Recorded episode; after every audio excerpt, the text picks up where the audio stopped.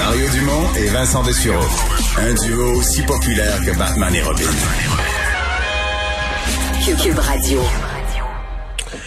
Alors, énoncé économique, mise à jour économique, ça a été présenté par la ministre fédérale des Finances, Chrystia Freeland, il y a environ une heure. Euh, pour en discuter, Luc Godbout, titulaire à la chaire de recherche en fiscalité et finances publiques de l'Université de Sherbrooke. Bonjour. Bonjour.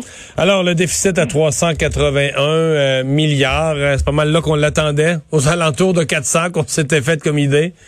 Oui, c'est pour le moment parce que le plan de relance économique n'a pas encore été annoncé. Elle l'estime entre 70 et 100 milliards pour les trois prochaines années.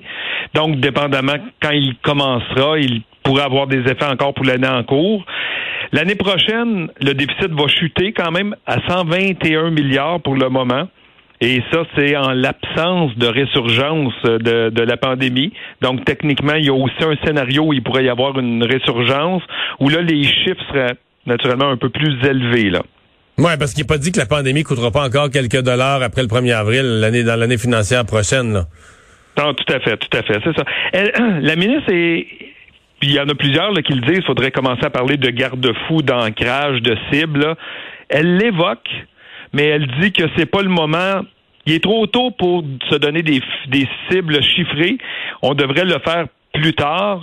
Et euh, plus tard, ça veut dire une fois qu'on sera sorti de la, de la pandémie, là, une, hmm. fois que l'économie a retrouvé sa, sa vitesse de croisière. Mais elle donne quand même une perspective sur cinq ans d'une baisse du déficit, c'est-à-dire que ce que les déficits pourraient être dans les cinq prochaines années.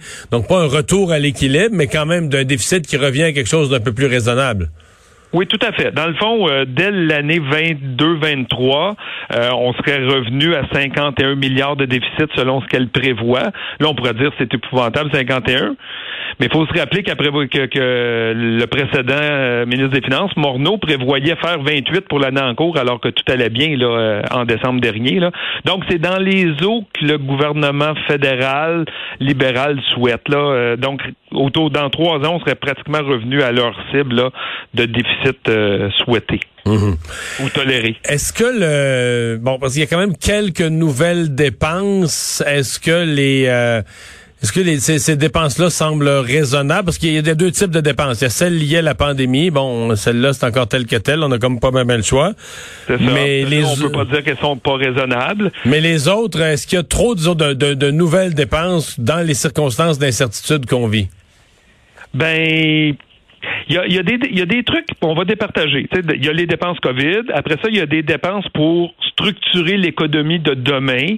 Euh, je pense euh, au, à la mise en place d'un réseau de services de garde national l'IR canadien d'un océan à l'autre.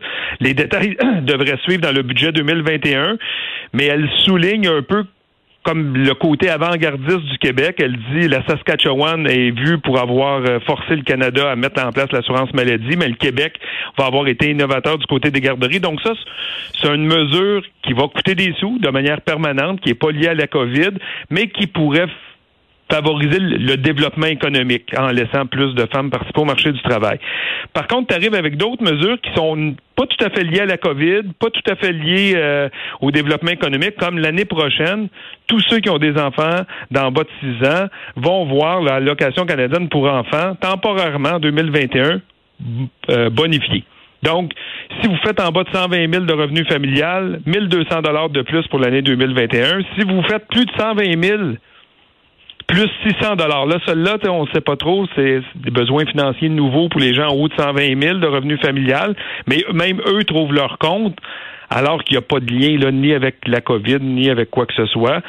Euh, on, va toujours, on va toujours dire qu'il y a un lien avec la COVID. On va dire que la, la COVID coûte cher à tout le monde, mais c'est un lien, des liens très, très, très généraux qui finissent par être un prétexte pour donner plus, là. Oui, puis ça, l'allocation canadienne pour enfants, par exemple, c'est un 2,5 2,4 milliards de plus cette décision-là. Donc, est-ce que c'était vraiment nécessaire? On peut. C'est sûr que les, parents vivent des besoins financiers, particulièrement, mais on ne l'a pas ciblé chez les parents en bas de 40 000 ou en bas de 30 000. On l'a donné à tout le monde qui a des enfants en bas de 6 ans. Là. Du côté des actions qui pourraient ramener un petit peu d'argent dans les coffres de l'État, bon ben, elle veut s'attaquer aux géants du web.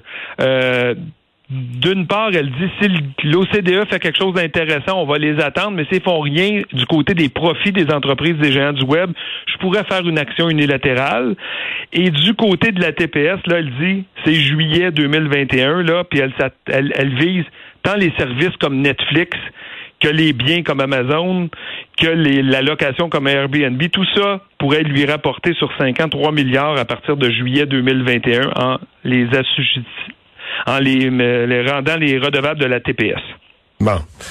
Qu'est-ce qui, euh, bon, dans les mesures de relance, qu'est-ce qui vous apparaît le plus euh, structurant? Parce que là, on, on, parle de, de, plan de relance, c'est pas très très détaillé, mais non, mais il est euh, comme pas là vraiment le plan de relance. Mais... On a réservé des fonds pour le plan de relance. Oui, on a dit quand, quand, quand, on aura passé la crise sanitaire, on, va mettre jusqu'à 70 à 100 milliards pour la relance, mais ça, ça serait plus dans le budget de mars 2021. Par contre, il y a des bonifications de programmes déjà existants, comme la, la, subvention salariale. Là, on ne savait pas quel taux euh, cette subvention salariale-là aurait de, de, de la mi-décembre à la mi-mars. Ben là, ils ont dit c'est 75 donc, 75% des salaires là, pour les entreprises qui sont admissibles vont être financés par la subvention salariale. C'était 65 là, actuellement. Là. Donc, on, comprend que le niveau de subvention va être bonifié pour mi-décembre à, mi-mars. Là. Et euh, du côté des provinces aussi, là, habituellement, c'est un programme qui vise surtout les province avec des ressources euh, pétrolières, là, un, programme de stabilisation fiscale quand vos revenus chutent de plus de 5 il y avait il y avait un programme fédéral qui fonctionnait. Bon, là on on, on, lève un peu la générosité de ce programme-là, va être plus généreux, puis on comprend qu'il va y avoir plus de provinces qui vont se qualifier à une chute de 5% de leurs revenus. Là. Donc euh, ce programme-là, c'est une annonce qui risque d'être bien accueillie par les provinces qui anticipent une chute de 5 euh, de, de, de 5 de leurs euh, revenus autonomes. Là. Ouais. Euh, dernière euh, dernière question. Bon, on n'avait pas eu de c'est spécial, on n'avait pas eu de budget là, cette année, donc c'est mm-hmm. vraiment la première fois qu'on a un, un portrait sur l'état des, des finances du Canada. Plus un commentaire euh, général, est-ce que jusqu'à quel point les, finances du Canada se sont se sont détériorées? Si on prend le Polaroid qu'on aurait pu faire, mettons, au mois de février, et ça c'est le Polaroid qu'on fait aujourd'hui en, fin d'année, euh, jusqu'à quel point ça s'est détérioré durant la, période?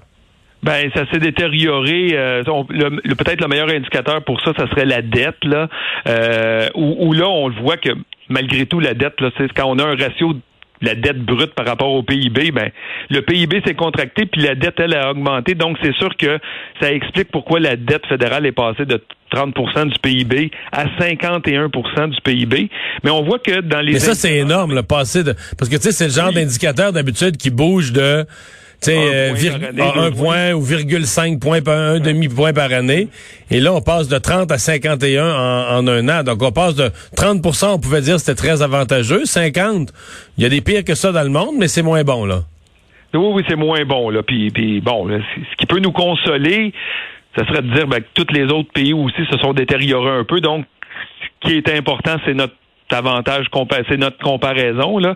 Mais ça le dit, ça s'ajoute aux dettes. Tu sais, quand c'est 50 fédérales, plus les provinces, donc quand on va faire notre comparaison, c'est la dette de l'ensemble des administrations publiques qui va compter. Mais malgré tout, ce ratio-là se stabilise là, autour de 51, 52 pour les 4, 4 5 prochaines années. Là. Le Godbout, merci beaucoup d'avoir été là. Il n'y a pas de quoi, au revoir. Au revoir.